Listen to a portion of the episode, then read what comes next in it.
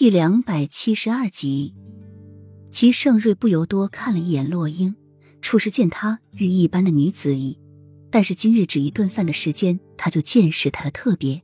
怎样特别？就是他教育孩子方式很特别。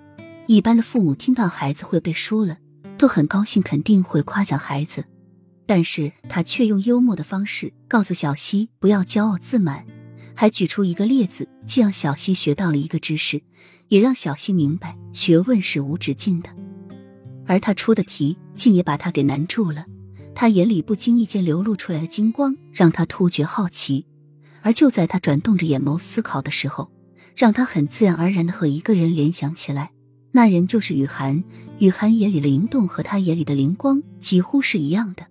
一样的带着调皮，尤其是转动眼珠的时候，有时候是想到了什么坏点子，有时候是在深深的思考。但是这一幕他好久就没有看到了，今天看到，竟突觉很亲切。刚刚小溪和洛英两人相互夹菜聊天的时候，让他觉得自己仿佛是多余的一样，是一个旁观者在看一个幸福之家。第一次在脑中有了家的模糊概念，雨涵曾不止一次的在他面前提过这个词。但是他不以为然。这时他才知道家的真正含义：有了家，就有了温暖，有了自己关心的人，也有了关心的人。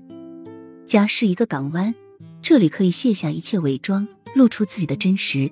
不开心可以哭，开心了可以笑，没有人怪你，自己也没有任何负担。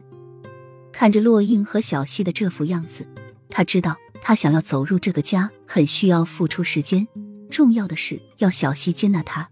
他看得出来，小溪现在对他还是带着疏离的，至少不会跟他分享他的喜悦，不会对他撒娇。洛英将小溪哄睡着了，在以前都是他自己乖乖的爬上床睡的，可是自从到了皇宫，他却要一直抓着他的手哄他睡觉才肯入睡。无忧的眼眸中也不知何时染上了一层深沉。绿柳过来坐在旁边照看着小溪，等小溪睡熟了，才爬上床和小溪一同入睡。洛英叮嘱了绿柳一些事，就出去了。书房的小小案几上，齐盛瑞托着下巴，已经疲惫的闭上了眼睛，而修长的手指中间还夹着小西做的功课。齐公公立在一旁，静静的不敢打扰，只吩咐宫女扇扇子的动作小点。